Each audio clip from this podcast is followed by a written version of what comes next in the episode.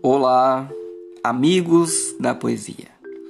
Eu os trato assim porque tenho certeza de que se você tem acompanhado todos os episódios até este, é sinal de que você ama a poesia.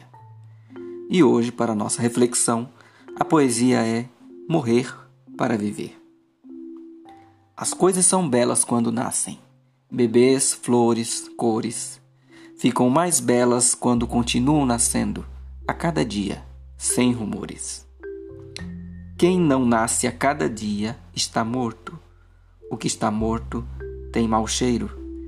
Quem nasce tem um perfume suave e encantador. Morte e vida são companheiras que nunca se encontram. Morre o eu de agora, nasce outro eu em seguida. Os dois são separados por nuances. Importa que o último seja melhor que o primeiro.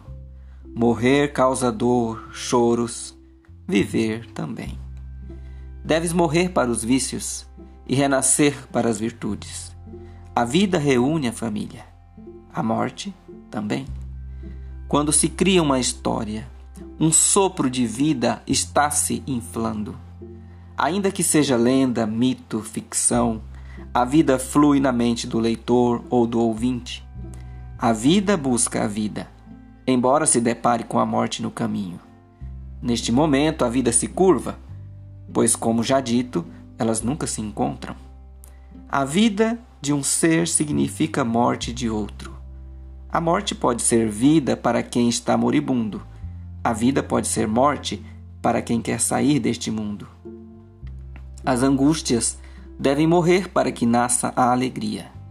No jardim dos sentimentos devem ser plantadas as melhores sementes e regadas dia a dia, além dos cuidados como adubação e afofamento da terra.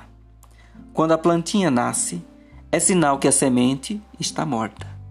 Porém, esta já cumpriu seu papel e com certeza ficaria muito alegre ao saber que se transformou em planta.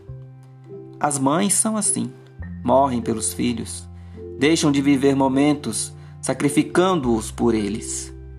Os verdadeiros amigos se enquadram aqui, matam seu tempo para ajudar seu amigo.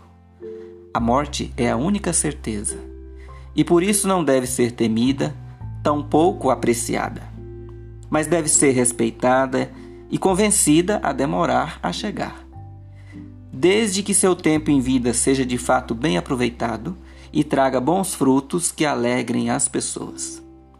O desespero é o anúncio da morte, a esperança é o indício da vida.